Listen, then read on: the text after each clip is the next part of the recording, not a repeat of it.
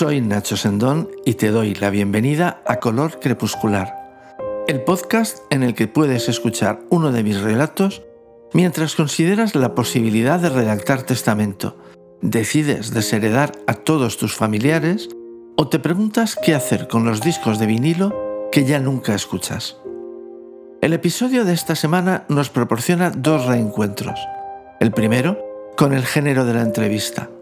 El segundo, con Mariló, amiga y estudiante de medicina, que no solo es la persona que leerá el relato, el cadáver, sino que además es la entrevistada. Mariló nos habla de su experiencia como estudiante de una carrera de ciencias de la salud y de su punto de vista sobre algunos de los problemas a los que se enfrenta la sanidad. De modo que, ya seas estudiante de cualquier carrera, profesional sanitario o usuario de los servicios médicos, es decir, seas quien seas, te interesarán sus palabras. Y sobre el relato de esta semana, el cadáver es deudor de dos poemas, Masa de César Vallejo y El duelo de Carmen Santonja, al que puso música Gloria Van Aersen, para la canción del mismo título de Vainica Doble. No es difícil encontrarlos en Internet y merece la pena leerlo y escucharla. Massa me sugirió la situación, pero mi relato es su antítesis. El duelo me proporcionó el tema, yo solo añadí unas gotitas de venganza. Así es que este relato casi no me pertenece. Quizás sea más dueña de él Mariló, que pone su voz para hacerlo un poco más amable. Solo me queda pedirte que si te gusta este podcast, vuelvas, te suscribas, me sigas en Facebook o Instagram y convenzas a tus parientes y amigos, solo a los buenos, de que lo escuchen también.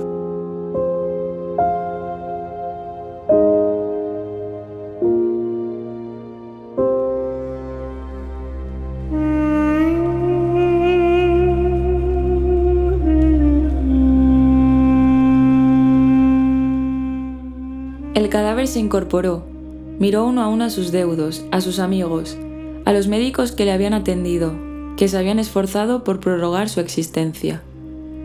Ninguno de ellos se explicaba lo que había ocurrido. Nadie esperaba que aquel hombre con salud de hierro albergara en su organismo el germen de un mal tan devastador. Sin embargo, de la sorpresa y la incredulidad iniciales pasaron enseguida a la aceptación, y de ahí a sacar tajada, todo fue un visto y no visto. Al principio los lugares comunes, para vivir así, Menos mal que no se casó, si no su viuda estaría deshecha. Al menos no ha sufrido. El cadáver los escuchaba con tristeza. Él quería seguir viviendo. No se casó porque ella nunca llegó a saber cuánto la amaba. Y sí había sufrido, toda su vida, en silencio, en soledad. Cuando ella se marchó, cuando le escribió diciéndole que se casaba, cuando le enviaba las fotos de los hijos que no eran suyos, pero siempre mantuvo la esperanza en un rincón de su corazón. También eso había muerto. Cuando los médicos salieron por fin de la habitación, ésta se convirtió en una ciénaga hedionda, en la que el cadáver resultó ser lo menos nauseabundo. ¿Sabéis si dejó herencia? El primo de Cádiz ya murió, ¿no? Yo creo que la casa de la playa estaba terminada de pagar. Habrá que ver qué se hace con todas las porquerías que guardaba. Alguien habrá que quiera tanto libro y tanta foto. Y si no, se tira todo y un problema menos. ¿Los cuadros también? Si él no los vendió en vida, no creo que vayan a tener valor ahora. ¿Y sus cartas? Con los cuadros, los libros y las fotos, todo a la basura.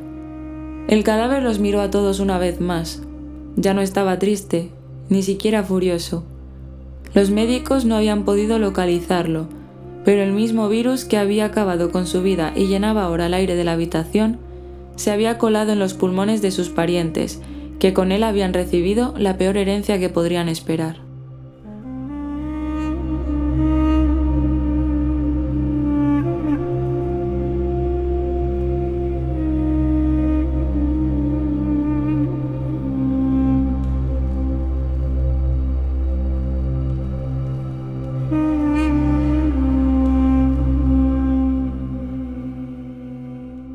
Buenos días, Mariló. Estás en tercero de carrera, todavía te queda un largo trecho por recorrer, pero ya has tenido tiempo de hacerte una idea de lo que es el mundo de la medicina. ¿Es lo que esperabas?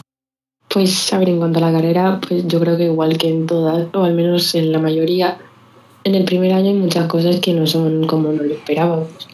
Ya no solo en cuanto a contenidos, de, de la cantidad de cosas que tenemos que estudiar en comparación con el instituto, pues es mucho mayor, o las asignaturas de los primeros años son tan generales que, que yo, por ejemplo, hasta este año no, no he empezado a ver cosas que se entienden más como medicina.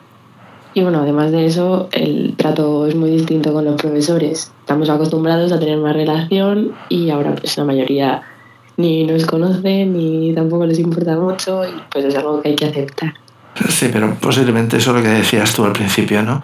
Eso pasaría en cualquier carrera, porque no es tanto medicina como la universidad, en realidad. Sí. Pero yendo a la medicina, durante la pandemia los médicos eran héroes en los que depositábamos nuestras esperanzas de salvación. Sin embargo, cuando llegó la hora de vacunarse y pese a las recomendaciones de los profesionales de la salud, muchos prefirieron hacer caso de Miguel Bosé y otros iluminados como él y no inmunizarse. ¿Observas a tu alrededor desconfianza en el consejo de los médicos?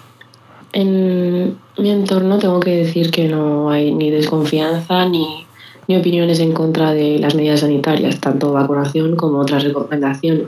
En eso mm, estamos bastante concienciados. Pero por no verlo en mi entorno, pues yo no voy a decir que no exista ni que no sea un problema de salud pública, porque obviamente lo es. Y si aumenta, por ejemplo, el movimiento antivacunas, sí que puede ocasionar un grave problema en el sistema sanitario. Por otro lado, también cada día hay más pseudoterapeutas que prometen la sanación de casi cualquier enfermedad dándole la espalda a la medicina tradicional. Pseudoterapias como flores de Bach, Reiki, homeopatía. ¿A qué piensas que se debe esta fe en remedios milagrosos que en el mejor de los casos son inútiles y en el peor peligrosos? Yo creo que no tiene una única causa. Por una parte, pues podría ser una causa las personas que son muy religiosas o creyentes de alguna fe, como podría ser el caso de testigos de Jehová y transfusiones sanguíneas. Por otra parte, también la creencia de que todo lo natural es bueno o es mejor, cuando en algunos casos lo natural ayuda, pero en otros es poco útil o incluso puede ser tóxico y mortal, como podría ser la cicuta, que es algo natural pero muy venenoso. También está el punto de, como siempre ha pasado, cuando se intentado otros métodos y no han funcionado, pues se toman medidas desesperadas y se acude a quien sea que esté afirmando que va a poder curarte o algún ser querido. Y en el momento en el que te encuentras en una situación en la que no ves más posibilidades de mejoría. Yo creo que el instinto de no rendirse, intentar lo que sea, les sale a mucha gente y de ahí que se intenten otros métodos como curanderos o homeopatías. Además de futura médica, eres como todos nosotros usuaria del sistema de salud. Visto desde dentro, ¿qué crees que se debería cambiar en la práctica de la medicina? No tanto la práctica, pero sí que yo creo, por ejemplo, el problema de las largas listas de esperas en hospitales y centros de salud esto es un problema importante y que afecta a todo el mundo. Lo único posible sería poner más personal, ya que la población está cada vez más envejecida y los sistemas de salud se saturan. La gente es mayor, eh, acude más a los servicios médicos y encima, al ser la mayor parte pluripatológicos, necesitan de varios servicios a la vez para tratar sus enfermedades. La medida de poner más personal yo creo que sería la principal que se debería aplicar. Pero para esto se necesita una mayor inversión en sanidad y más dinero para conseguir aumentar este personal y ofrecer una mejor calidad de servicio a los pacientes. Y bueno, ya no solo por las listas de espera, sino que también dentro de cada visita, pues el médico tiene muy pocos minutos con cada paciente, lo que hace que esta visita sea muy impersonal y además pues que no da tiempo a todo lo que se debería de hacer. Esto afecta tanto a pacientes como a médicos, ya que tienen muy poco descanso y no les da tiempo pues estar lo necesario con cada paciente y acaba quemando a los médicos, a los profesionales y resulta frustrante también. Esa falta de médicos no equivale a falta de estudiantes de medicina. Es decir, estudiantes de medicina hay, ¿no? Lo que pasa es que luego las plazas que se ofertan para esos estudiantes de medicina no son suficientes. ¿Es así? No solo que no son suficientes, que también, que hay mucha gente que se queda fuera al hacer el MIR, que no pueden obtener plaza y les toca repetirlo al año siguiente. Pero también es que al menos lo que he podido yo ver en las condiciones que se ofrecen a estos médicos que ya han sido especialistas, o ya han sacado su plaza de MED, ya han hecho los años de la residencia y aún así después les ofrecen unas condiciones de trabajos temporales o de sustituciones que van a ser muy poco tiempo y no les merece la pena. Entonces, yo lo que veo más el problema ya no es solo de plazas de MIR, sino de las condiciones a las que se ponen estos médicos. Claro, a eso me refiero. Un hospital, por ejemplo, necesita, vamos a poner, cinco neumólogos. Lo que no puede ser es que de esos cinco neumólogos, uno sea fijo y los otros cuatro sean interinos que ahora están en este hospital y la semana que viene están en otro hospital en otra ciudad o en otra provincia. ¿No sería razonable que las plazas de los hospitales y las plazas de los centros de salud fueran más fijas y menos provisionales? ¿No sería también una forma de hacer que el médico conociera mejor a su paciente, que el médico estuviera integrado en un equipo, etcétera? Sí, yo creo que sí, pero claro, ahí se necesita también más inversión para que contraten a más personal. Y ahí ya no entiendo tanto del tema como para poder hablar. Bueno, pero de todas formas, un poquito más de inversión en salud pública seguro que no vendría mal. Sí. Bueno, pues Marilo, vamos a dejarlo aquí. Te agradezco muchísimo que hayas querido contestar estas preguntas y espero que nos veamos muy pronto en otro episodio de Color Crepuscular. Gracias.